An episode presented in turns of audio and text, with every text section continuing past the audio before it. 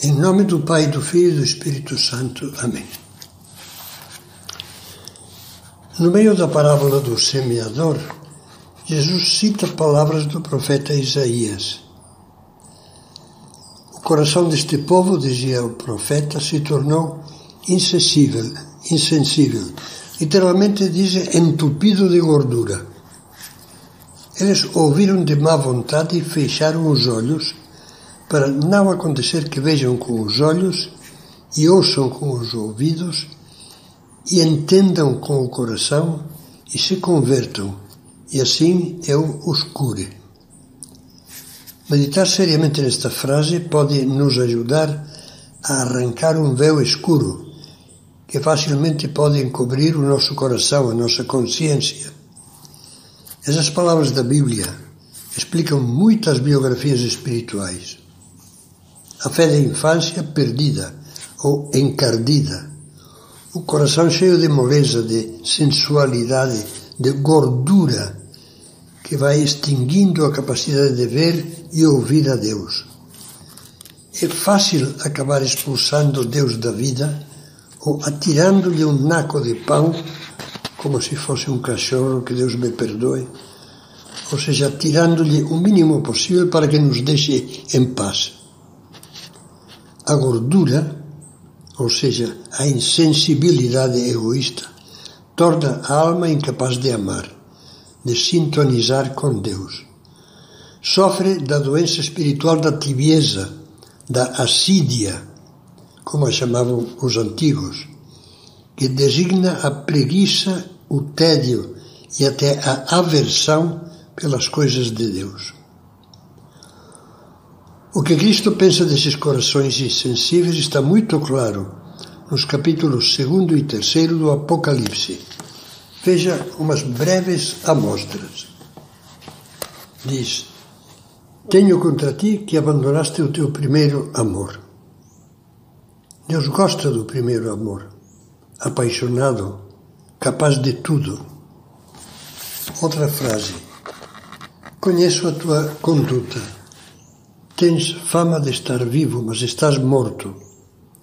Torna-te vigilante e consolida o resto que estava para morrer, pois não achei perfeita a tua conduta diante do meu Deus.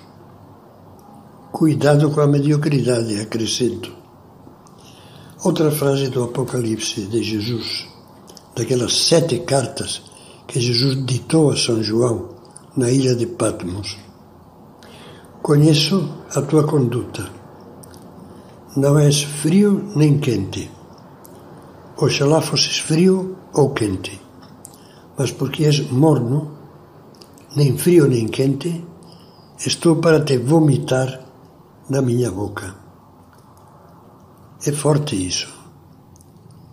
Deus fala de algo que lhe causa náusea. Deus detesta a pessoa desleixada e calculista que se limita a fazer média. O tíbio, o morno, costuma usar frases como as seguintes: Eu sou católico mais ou menos. Eu vou à missa de vez em quando. Eu rezo um pouco. Não sou fanático, não gosto de exagerar. A moral da igreja era boa para outras épocas. Deus que nos ama indica-nos dois caminhos para não afundar no, no pântano da tibieza. Em primeiro lugar, a vigilância, palavra que Jesus utiliza muito. Quando Pedro, Tiago e João adormeceram, fatigados, no Horto das Oliveiras. Jesus, que rezava e sofria suando sangue, foi ao encontro deles com muita pena e lhes disse: Não fostes capazes de vigiar uma hora comigo? E depois insistiu-lhes: Vigiai e orai para que não entreis em tentação. Agora Jesus nos diz a nós, a você e a mim, as mesmas palavras. Vocês não são capazes de vigiar e orar comigo. A vigilância é ilustrada por Jesus com esta comparação. Estejam cingidos os vossos rins, a vossa cintura, e acesas as vossas lâmpadas. Sede semelhantes aos homens que esperam o seu Senhor ao voltar de uma festa de casamento, para lhe abrir a porta logo que ele chegar e bater. Nessas palavras de Cristo, a cintura cingida indicava que o servidor, com a túnica arregaçada, cingida, estava pronto para trabalhar, ao mesmo tempo que a lâmpada lhe permitia enxergar o que devia fazer. Nós deixamos de estar vigilantes quando descuidamos a oração, a reflexão, meditação, a conversa sós com Deus, de onde sempre podemos tirar luz. E também quando não praticamos diariamente o exame de consciência. Um breve olhar sincero, transparente sobre o dia que passou para ver na presença de Deus o que naquele dia foi bem, o que foi mal e o que poderia ter ido melhor. Sem a oração, sem o exame de consciência e sem a sua conclusão, ou seja, sem os propósitos de luta para melhorar, o coração fica adormecido, entupido de gordura. Um outro antídoto contra a, a tibieza é viver o espírito de mortificação, de sacrifício, conforme a exortação de Jesus. Se alguém quer vir após mim, renuncie-se a si mesmo, tome a sua cruz cada dia e siga-me.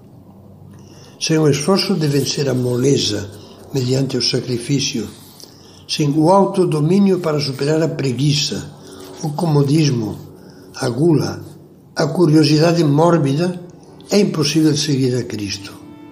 Por isso Jesus insiste: quem não tomar a sua, a sua cruz para vir após mim, não pode ser meu discípulo.